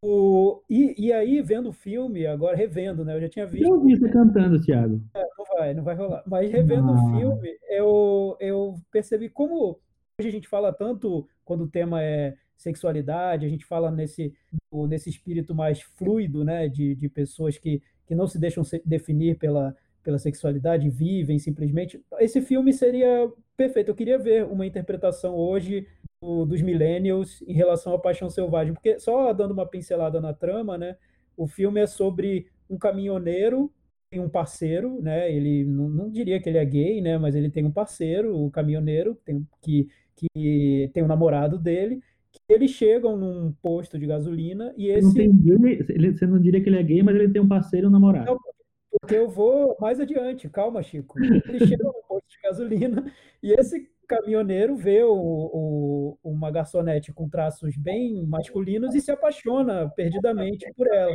Ele não vai conseguir concretizar esse amor, afinal ele gosta de meninos, né, e não de meninas. Mas eles estão muito apaixonados, então eles vão tentar levar esse amor às últimas consequências, a relação deles, principalmente no sexo, vai ser algo terrível, porque ela vai sentir dores, vai gritar, a cidade inteira vai, vai perceber o que está acontecendo, e ele também não vai se sentir muito confortável. Mas o filme é a história de amor entre esses dois personagens que você não consegue classificar. E para um filme de estreia do Serge Gainsbourg, é realmente é muito bem dirigido, ele a trama flui muito bem e foi elogiado na época. Até o Truffaut elogiou muito o filme quando ele estreou. Então, vale ver. Eu queria saber o que os millennials têm a dizer sobre isso. É, a Cris falou de um filme e acho que agora ela vai poder falar do segundo que ela tinha prometido, né, Cris? Não, na verdade, não é, eu tenho uma dica que não é nem um filme. É, a gente falou aqui tanto do Apocalipse Sinal, tem fora o filme que vai entrar no Belas Artes à la carte, tem dois documentários que entram. E só relembrar que tem o livro Coração nas Trevas, tem uma versão muito bonitinha da, dos nossos ouvintes da Antofágica e que está disponível ainda para comprar. Muito bem lembrado. Vou também destacar um filme que eu assisti essa semana no MUBI, do Satyajit Ray, o jogador de xadrez. Cada vez que eu vejo um filme dele, eu tenho a sensação que eu estou sentando assim do lado de um, um senhor muito inteligente, tem muita experiência para contar, sabe? E ele tá ali me contando um conto moral e, e a cada filme ele vai me conquistando cada vez mais. Esse filme é sobre duas histórias paralelas, dois homens ricos que não fazem nada da vida, não sei ficar jogando xadrez o dia inteiro e ao mesmo tempo tem um jogo de xadrez acontecendo, é, sei lá, geopolítico entre uma militante do governo britânico e um rei da região ali. Então, tudo isso o, o Satya Ray vai costurando como um conto moral para você entender um pouco sobre Índia e refletir a vida. Quer dizer, é muito a pena assistir. Aquele momento agora, Chico Firman. Cantinho do ouvinte. Tiago Faria. Cantinho do ouvinte, o lugar onde nossos ouvintes deixam comentários lá no blog cinemanavaranda.com. Na semana passada a gente falou sobre o segredo de Brokeback Mountain e a Isabela Almeida fez uma provocação aqui no, no blog. É bem interessante. A gente não chegou a falar sobre isso. Acho que a gente falou em algum outro episódio sobre essa questão, mas Ela diz que considera O Segredo de Brokeback Mountain um dos maiores filmes sobre a temática LGBTQ+, e também um dos melhores filmes românticos do cinema moderno. No entanto, ela acha problemático héteros interpretando papéis de LGBTQ no cinema atual. O problema aqui não é um hétero fazendo papel de um personagem gay, mas o fato de que a recíproca não acontece. Os atores gays fazendo papéis de héteros, além de ser muito mais difícil conseguirem papéis em Hollywood. O ator hétero é premiado e lembrado quando ele faz papel de gay. Entretanto, quando um ator gay interpreta um personagem hétero, ou mesmo um gay, poucos reconhecem seu trabalho além da própria comunidade. Colocar pessoas heterossexuais nesses papéis considera as lutas de décadas dessa comunidade para ser reconhecida nas artes em diferentes locais. As pessoas LGBT estão mais visíveis do que nunca. É hora de exigir que elas se vejam em suas próprias histórias. Muitos atores não saem do armário justamente por ter medo da rejeição da indústria. Isso é um fato. No final das contas, a impressão que fica é que as vozes da comunidade não estão sendo ouvidas. O que vocês acham disso? Um dos grandes papéis do, do mundo das séries o ano passado foi interpretar, era um papel hétero interpretado por um gay, que virou símbolo sexual, que é o Hot Priest da Fleabag. O Andrew Scott mas é um ele ator. É gay, ele é gay assumido? Assumido, o Andrew Scott é um ator assumido, é gay assumido. Não sabia, por exemplo. Então, olha só, fica meio escondido é. mesmo. Eu acho que esse é um tema polêmico interessante. Chico, o que, que você Não, acha? Eu acho o seguinte: é, é, um, é, uma, é uma questão que eu acho que é importante levantar, só que eu acho que a gente não pode se, se fechar completamente é, nela. Porque eu entendo e eu quero muito que exista representação, representatividade, que sabe que os atores gays possam fazer os, os, os papéis de, de, personagens gays, que os atores trans façam trans, sabe? Que, enfim, eu, eu, acho que isso é necessário com certeza. Mas, ao mesmo tempo, eu também acho que é muito, que é muito é, importante que existam atores gays do porte do Heath Ledger, do Jake Gyllenhaal, que é, assumam papéis gays sem preconceito também, e que entreguem belíssimas interpretações, como eles entregaram no Brokeback Mountain. Então, eu acho que o, é, entendo completamente o, o, discurso de representatividade, eu acho que tem que ter mesmo, mas eu acho que a gente não pode achar que é um, simplesmente um inimigo, que é um, uma pessoa que está errada, so, somente isso, sempre classificar assim. É, principalmente no caso dos, da, da, dos atores trans. Né? Os atores trans, eu acho que, é, primeiro, a coragem foi fazer para personagens trans e entregar para atores que topassem fazer isso. Então, eu acho que isso é importante. Aí agora que a gente tem espaço cada vez maior para personagens trans, a gente viu o Tangerine, a gente viu a Mulher Fantástica ganhou o Oscar de melhor, de melhor é, filme estrangeiro e tal. Eu acho que a gente tem cada vez mais espaço, é, tanto no, de uma maneira geral, com, com, os atores gays, como os atores trans, que eu acho que é mais, são mais é, vítimas de preconceito ainda. Mas eu também acho importante que outros atores, que atores héteros, interpretem, interpretem personagens gays também, porque eles são atores, entendeu? Então, enfim, eu acho que é uma discussão que é muito complexa, eu acho que tem vários lados ali, acho que a gente tem que olhar todos os lados. É, eu acho que é uma discussão complexa também, eu concordo com você, Chico, mas essa questão do ator gay que vive a vida dele abertamente no Instagram, no Twitter, feliz da vida, e vai lá tentar interpretar um personagem hétero, não consegue. É, eu acho que esse é o tabu. Se a gente tem, tiver um grande tabu hoje, é esse: é o cara gay, que é assumido, feliz da vida, que, se, que aparece e, e não se esconde, tentando interpretar um personagem hétero. Eu, é, raras são as vezes em que eu vi isso, e geralmente os gays são muito estigmatizados. E não só no cinema. Você vê, por exemplo, um Rick Martin, ele, ele se assume para virar um astro gay. Ele não pode mais se não pode mais interpretar nada diferente disso. É o é o astro gay e pronto, acabou. É, não sei, eu acho que a gente está em, em, em, transição, eu acho que cada vez mais é, atores e atrizes gays vão fazer, é, vão, vão conseguir interpretar personagens gays, também talvez interpretar personagens héteros, eu não sei, eu acho que a gente está num um caminho no cinema que está se abrindo um pouco mais.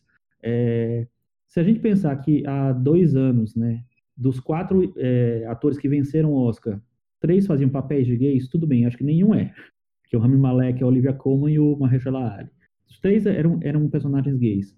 É, isso já é uma vitória, entendeu? Eu acho que as, as vitórias vêm, vêm, aos poucos, vêm com a história. A história vai, vai trazendo essas coisas aos poucos. É claro que a gente quer muita representatividade, eu acho que espero que consiga cada vez mais, mas eu acho que a gente tem que celebrar cada pequena vitória. Chico, acho que essa, esse comentário aqui é para você, viu? O Cauã, ele queria saber as opiniões dos varandeiros sobre a série Dark da Netflix. Nesse fim de semana chega na última temporada. Achei interessante a Netflix não se influenciar pela popularidade que a série conseguiu, não fazer mais temporadas simplesmente para encher linguiça, como ela está acostumada, e é algo que me desanima muito ao começar uma série. Chico, você seguiu acompanhando Dark? Não, na verdade eu vi a primeira temporada. Eu acho que Dark tem muita, tem um universo que eu adoro, que é essa coisa de viagem no tempo e tal. É, mas eu achei que ela, que ela é meio confusa, que ela quer botar coisa demais, assim. Eu parei na primeira temporada. Como tá, todo mundo está elogiando muito essa terceira temporada, tem vários elogios, eu já estou considerando a possibilidade de retomar. E se eu retomar, eu falo pro Cauê, né? Sim. Eu falo pro Cauê o que, é que eu achei, mas a princípio eu ainda, ainda tô. Cauã, eu ainda tô parado lá no, na primeira temporada, Cauã. É o Raymond, né? não, acho que não. O Leandro, ele diz que vai rever Brokeback Mountain depois de ter ouvido esse episódio, é, mas ele lembra de ter gostado bastante do filme na época em que ele viu. Outros filmes LGBT que eu gosto muito são Happy Together, Tatuagem e Tangerine. Apesar de reconhecer a importância, não gosto de Moonlight. Gosto muito do programa. Ó, oh, eu eu também não sou muito fã de Moonlight, não. Eu sei que o Michel é muito e gosta bastante no filme. Mas eu gosto bastante dos outros filmes que ele falou, e eu publiquei no meu Letterboxd uma lista com 100 filmes LGBT que eu gosto muito, que são importantes também, é, que eu acho que é legal para quem quiser dar um passeio pela história, que eu sempre tento dar essa perspectiva histórica, e aí eu pego filmes desde os anos 10, tem um filme alemão dos, anos 10 que é um, acho que é o pioneiro, chama diferente dos outros, e tem vários outros títulos lá. Então, quem quiser dar uma olhada nessa lista, é, ela está no meu, no meu letterbox lá, e Chico Firman, e com certeza você vai achar filmes é, interessantes ali. E o Tangerine tá lá, o Moonlight também tá lá, porque eu acho ele importante, ele ganha, afinal de contas, ele ganhou o Oscar. É, e o, qual foi o outro que ele falou, Thiago? Together. Happy Together. Ah, esse filme é incrível, do, do Wong Kar-wai, né? Não, não, pode ser, não pode deixar de ser um dos melhores. Mudando um pouco de assunto para falar sobre o Wasp Network, que foi outro filme comentado no episódio passado, o Daniel Bandoni fez uma pergunta para a gente. Caros varandeiros, será que o Wagner Moura está se transformando no Daniel Burr do, dos Trópicos? Peso na mesma interpretação? Essa, essa tá. é uma pergunta dele sobre Wagner Moura, uma provocação dele aqui, da, comparando com Daniel Burr. Burr. Eu não sei como se pronuncia o sobrenome do, do ator, coitado. O Deus e aí depois ele faz uma outra pergunta que é: será que para alguns filmes patrocinados pela Netflix não falta produtores que possam interferir mais no desenvolvimento do projeto e discutir com os criadores? Para cada Roma, existem duas dezenas de filmes que parecem ter potencial e são mal desenvolvidos. Gostei das duas perguntas. Primeiro sobre o Wagner Moura. Eu já falei minha opinião no episódio passado, então nem vou falar mais sobre isso. Eu queria saber fala você... sim, você tem, o pessoal não. Eu já falei que eu acho que ele está preso naquele personagem, naquele sorrisinho que ele usa para todos os, os, personagens, e ele não está conseguindo sair daqui. É, eu tô achando que, ele, que ele tá. Eu também. E a Cris? Não, a Cris eu, eu, eu também acho, eu também acho. Ele não era assim, né? As pessoas não gostam, mas eu adoro ele, por exemplo, em Praia do Futuro. Eu gosto também. Eu uhum. gosto da interpretação também. dele nesse filme. Bem convincente no papel. E depois ele foi perdendo isso. Não sei se porque colocaram o Wagner Moura em alguns tipos ou se porque ele cronizou a interpretação dele, sei lá.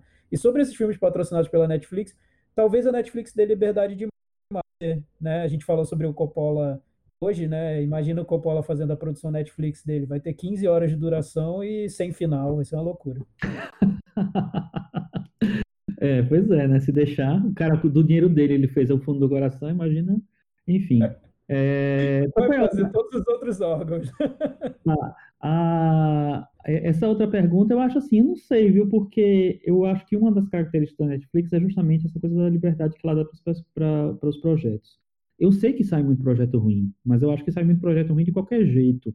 É, o que eu acho é que talvez se tiver uma, uma coisa de um acompanhamento muito mais próximo da, da Netflix do projeto, talvez os projetos não, não saia um Roma de vez em quando, entendeu? Então, não sei. Eu... Acho que se, se as pessoas acompanhassem a quantidade de filmes que cada estúdio produz por ano e o que é realmente bom, iam ver que a média da Netflix está igual à média dos outros estúdios. A cada filme é. bom tem uma centena de porcarias. Então, diferença é que porcarias chegam no cinema, chegam em, em DVD, em streaming, e você às vezes não percebe. Netflix sai toda semana na sua cara, então você percebendo isso, que é para precisar errar 20 vezes para acertar em uma. Mas eu acho que a proporção de, de produção deve ser mais ou menos parecida. eu concordo, Michel, eu só acho que eu concordo. Eu só acho que no caso da Netflix é como se fosse a gente tivesse cinco estúdios num só, né? A quantidade de filmes é muito grande. Você pegar um estúdio grande, sei lá, Disney, Universal, você tem muitos lançamentos, mas não nessa quantidade da Netflix, que toda semana você tem lá cinco filmes de vários lugares diferentes, uma seleção muito louca, e você nem, nunca sabe qual vai despontar, qual vai ser o preferido do público. É quase um leilão maluco, né? É, e fora que tem isso mesmo de, de deles comprar as coisas meio por pacote, né? Então as coisas não não é que assim, olha, eu produzi um filme maravilhoso lá da Indonésia. É que assim, eu comprei o filme que tinha da Indonésia, eu comprei porque eu preciso ter um filme da Indonésia aqui no, no meu cardápio. Então eu acho que tem uma é, a Netflix precisa, precisaria ter uma curadoria, talvez, melhor de, de projetos. E, e, por temas também. Isso eu achei bem interessante na, na semana passada, porque teve tá em discussão a temática LGBT e tudo mais. E a Netflix criou numa aba com arco-íris e tudo, com filmes LGBT. Aí tinha um monte. Eles já tinham. Já tinham. É, talvez só tenha aparecido na, na minha tela agora, né? Porque foi a, o dia, sei lá. Aí eu eu falei, pô, tem um monte de filme LGBT, um monte, sabe? Vários. Aquela. A, a, a aba não terminava nunca, mas muito filme ruim. Sim. Muito filme abaixo da crítica, sabe? Então, não sei uhum. se talvez até para preencher certas temáticas que eles queiram incluir na Netflix, eles comprem esses, comprem esses pacotes e sabe-se lá o que vem dentro. Eu acho que sim, eu acho que é isso mesmo. Por exemplo, assim, lá na, na Netflix tem muito filme chinês é, muito filme coreano. Mas assim, se você vai procurar os filmes coreanos mais comentados dos, últimos tempos, tem um ou dois ou três. E fora os outros 20 não são, entendeu? Os outros 20 chineses também não são. Então eu acho que, que a Netflix se preocupa muito com volume, né, com quantidade, e um, a curadoria é um pouco mais complicada. Então, é, eu vejo uma curadoria melhor em quase todos os outros, os outros serviços de streaming. É porque a Netflix é a maior, é a que tem mais alcance, é a que tem mais dinheiro, provavelmente. Então, eu acho que as pessoas vão muito na, na, Netflix porque é a, enfim, é a que todo mundo tem em casa. Mas curadoria não é tão, tão boa assim, não. Se você pensar que tem vários filmes do, do, do Almodóvar no Telecine Play, você vai na Netflix, o que é que tem do Almodóvar, sabe? Os grandes diretores. Eles prometeram, eles fecharam a, aquele acordo que eu acho que foi a, a Netflix é, dos Estados Unidos, com vários clássicos do cinema francês e tal, do cinema europeu, é, foi anunciado, aí todo mundo já falou, já falou que vinha para o Brasil, mas até agora não chegou nada, entendeu? Não chegou nada porque, assim, os acordos também são de país para país, né? Então eu acho que tem isso. Lembrando que os filmes chineses não só vão passar na China, porque a Netflix não passa na China. Ah. Passar no mundo. Pois é, né?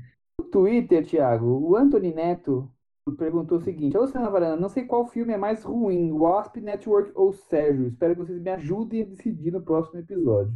Era aquele anterior. Sérgio, Sérgio, né? Eu acho que é, é fácil. Vocês concordam? Sérgio é, ruim, é pior. Unânime, né, gente? Ah, Sérgio, Sérgio, com certeza. É, mas o Wasp Network não é muito bom também, não. Mas o Sérgio, o Sérgio é deplorável, né? É, o Sérgio não dá, né? É, é pior, é pior, é pior. A arroba Thaís Loureiro falou o seguinte: a história real de Wasp Network é incrível, mas o roteiro deixou muito a desejar na forma como eles realmente atuaram. Ficou tudo muito vago e Sérgio virou uma história romântica heróica. Acho que ela resumiu bem o Sérgio. Hein? Ai, eu, eu, não achei nem tão romântico, nem tão heróico. Né? romântico ele tenta, eles tentaram. Ele tenta ser romântico e heróico, mas não, não sei. Cena dos origamis que vai ganhar algum prêmio negativo meu do Varanda Awards esse ano. Favoritaço já. Nosso amigo Carlos Lira mandou um, um tweet. Teremos cinema na varanda para falar de Joel Schumacher? A gente acabou falando na semana passada. Confesso que dos filmes recentes dele, gosto de pôr um fio e acho o Fantasma da Ópera uma adaptação digna e regular do que se propõe. Jesus, como assim? Então, a gente, a gente já comentou sobre ele no começo do, do ano passado. Oh, como, como ele falou, no que se propõe, aí tudo bem, eu até acho que tem a ver com o comentário. É, acho que esse finalzinho é, explicou bem, no que se propõe, né? Vai saber o que ele queria. Talvez é. o pior filme de todos os tempos. Ele conseguiu. Se é. propôs. Ele fez outros piores filmes de todos os tempos. Esse eu acho o pior dele. Você acha o pior? Acho o pior. É. Fantasma da Ópera. Esse, ah, esse é o pior. Tem filmes horríveis, eu sei, mas esse pra mim é o pior. Aquele reféns eu acho muito ruim. Qual? Reféns com, com o Nicolas Ah, é. Aí já, já, É tem gente que já não considera, porque é Nicolas Cage. Então, tem Então, já ganhou, Cage- ganhou ponto, ganhou ponto. E ele tenta fazer uma coisa exagerada, meio bem, Ah. bem kit mesmo. Tem, tem uma intenção ali interessante. Mas Fantasma da Ópera, Jesus, é, é tenebroso. Viu, Eu vou né? encerrar com o último tweet aqui do arroba Abraham Atias. Ele fala assim, sei que tenho poucos seguidores, mas todos de coração. E por isso gostaria de recomendar para mim, disparado, aí um dos melhores podcasts de cinema, que é o Cinema Varanda. Salvou minha quarentena. Parece uma aula de cinema toda vez que eu escuto. É, também o ensino brasileiro tá, tá deplorável, né? Então poderia. Porque, né, cara. Se a gente como- tirar pro, se a gente tirar pelo ministro da Educação, né, que fraudou o currículo inteiro, É, então, eu posso dizer aqui que eu fui um integrante da Academia de Hollywood, talvez. Pois é, e vai que vai, né? Mas obrigado, obrigado. É é muito legal receber o retorno, né? Muito bom. Então, mais algum aí, Thiago? Vamos encerrando. É isso, Michel. É isso. Agradecer aí mais um- uma parceria dos nossos varandeiros aqui. Semana que vem. Tchau. Tchau!